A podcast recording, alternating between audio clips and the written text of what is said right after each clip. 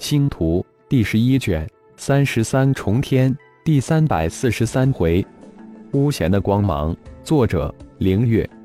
演播：山灵子。顶主，西区树人部落与归人部落又打起来了。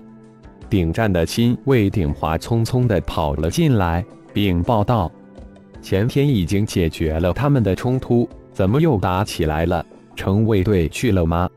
顶战头都大了。随着二十万半神级高手呼朋引伴、拖家带口来投金鼎城人越来越多，越来越乱了。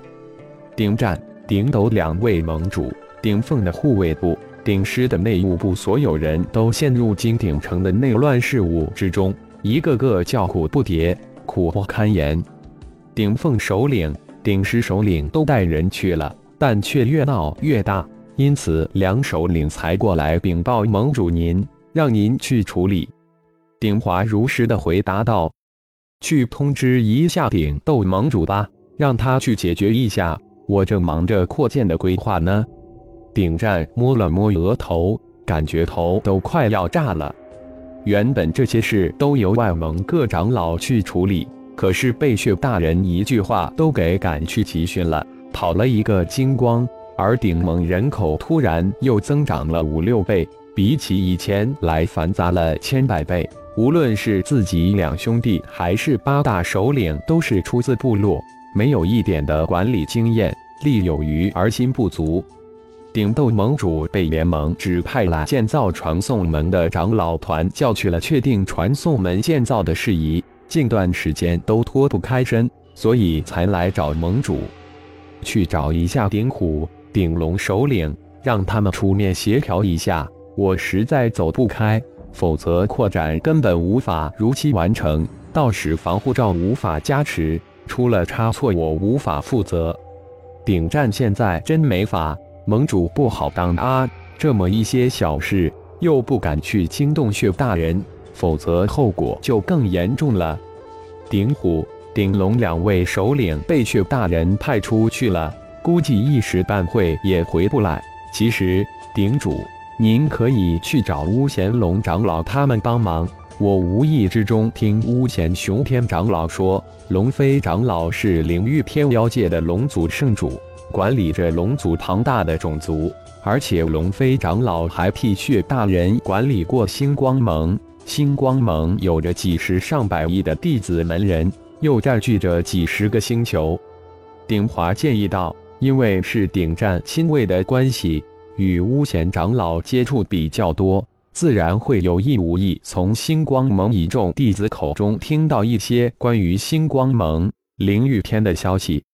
啊！几十上百亿弟子门人，顶战被自己亲卫口中的数字惊呆了，自己被这一百多万人折磨的不成人样，只怕早就被巫贤长老们笑掉了大牙了。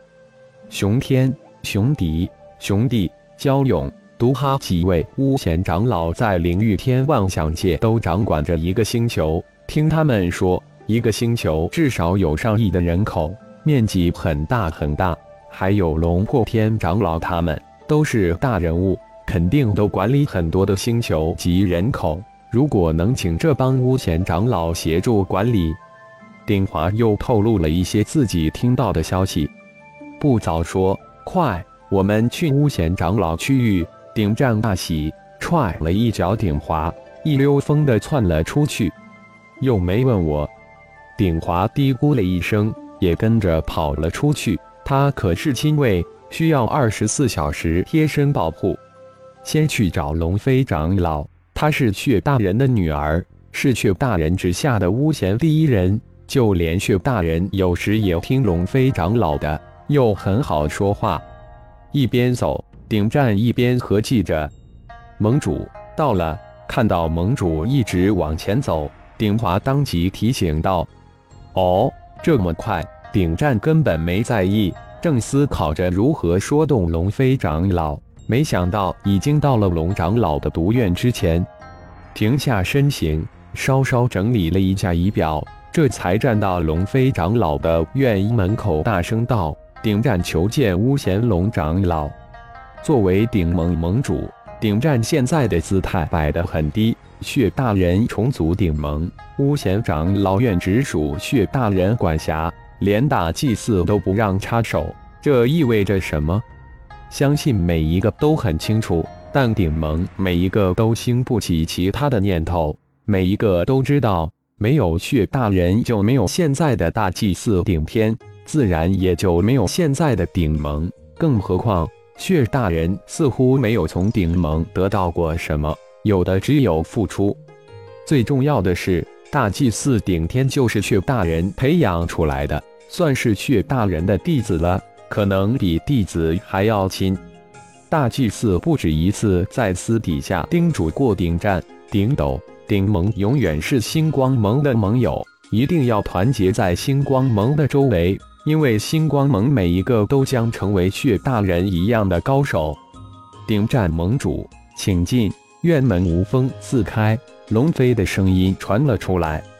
顶战带着顶华两人恭恭敬敬的目不斜视的走入大院之中，龙飞的身影也适时的出现在厅门之前，将两人迎进会客厅。见过龙长老及众位长老，顶战。鼎华两人进入会客厅之后，才发现星光盟的几位巫贤长老都在这里呢。顶战盟主客气了，熊天等几位星光盟弟子也客气的回礼道：“至少姿态是要给的。”顶战盟主，请坐。龙飞指引着顶战道：“鼎华，你小子这段时间人影都不见，忙什么？来，坐我身边。”熊迪笑着对鼎华说道：“熊迪长老，这段时间我腿都快跑断了，根本没时间到您好请教。”鼎华一脸的苦瓜相，却很自然地站到顶战的身后。鼎华这小子貌似跟星光盟的这几位巫贤长老很熟啊，难怪掌握如此多的信息。看来以后我也应该多往这里跑跑。想到这儿。顶战转过头对鼎华喝道：“长老们叫你去就去，别举举歪歪的。以后长老们但有吩咐，直接去做，不用跟我说。”龙飞、熊天等一众师姐弟听到顶战这句话，明显眼中神光一闪。看来这位顶战盟主很会看事啊，可以多亲近一下。是，鼎华嬉笑着应了一声。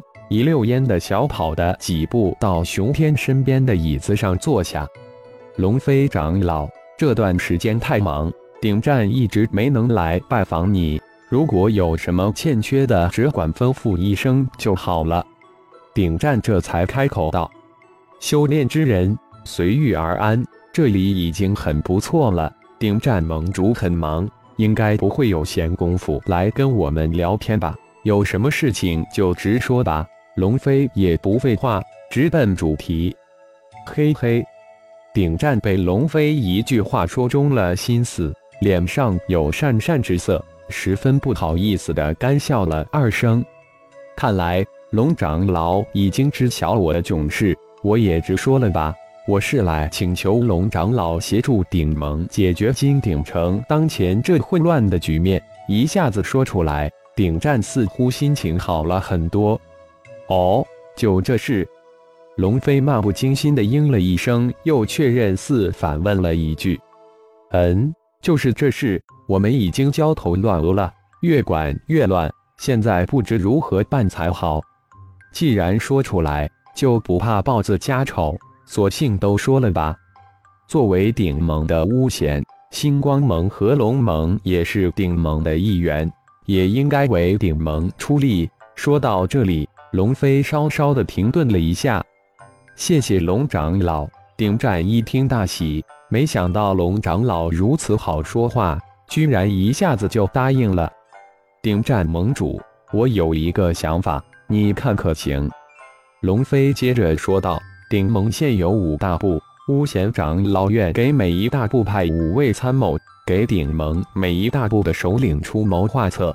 当然。”具体的管理还是每一大部的首领，我们派出的参谋只是协助首领。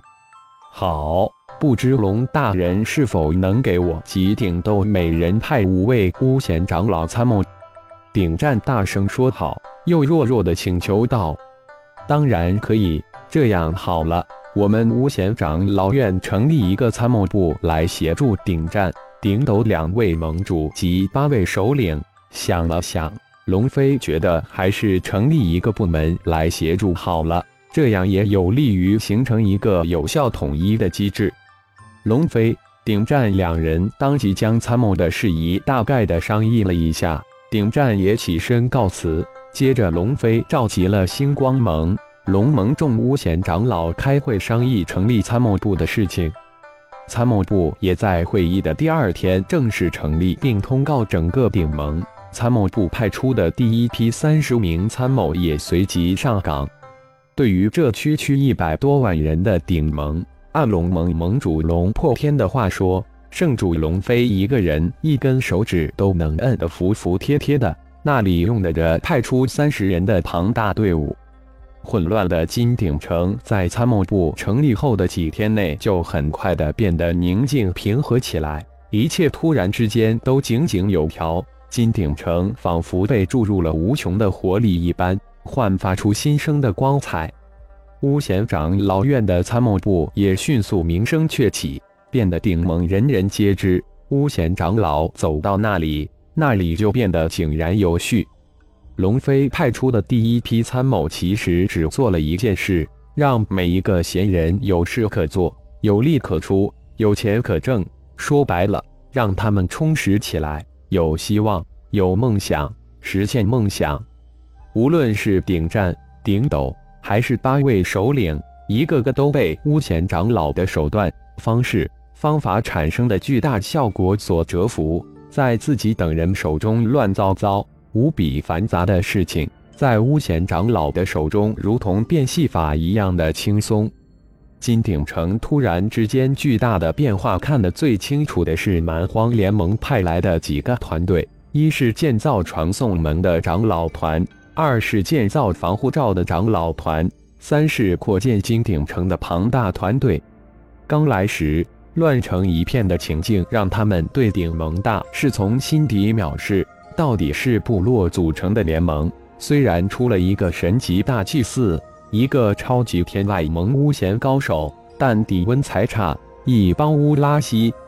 乱了好几个月的金鼎城，突然仅仅几天的时间，变得比六大主城还有生机，更显井然。三大蛮荒联盟派来的长老团都有种目瞪口呆的感觉，顶盟巫贤太厉害了，顶战。顶斗这段时间突然变得眉飞色舞，脸上堆满了笑意。三大蛮荒联盟派来的长老团眼色从不屑变得诧异，从诧异变成震惊，那神情要多精彩就有多精彩。二位盟主心中现在是一个字爽，这就是巫贤的光芒。金鼎城顶盟在巫贤的光芒之下焕发出勃勃的生机。感谢朋友们的收听。更多精彩章节，请听下回分解。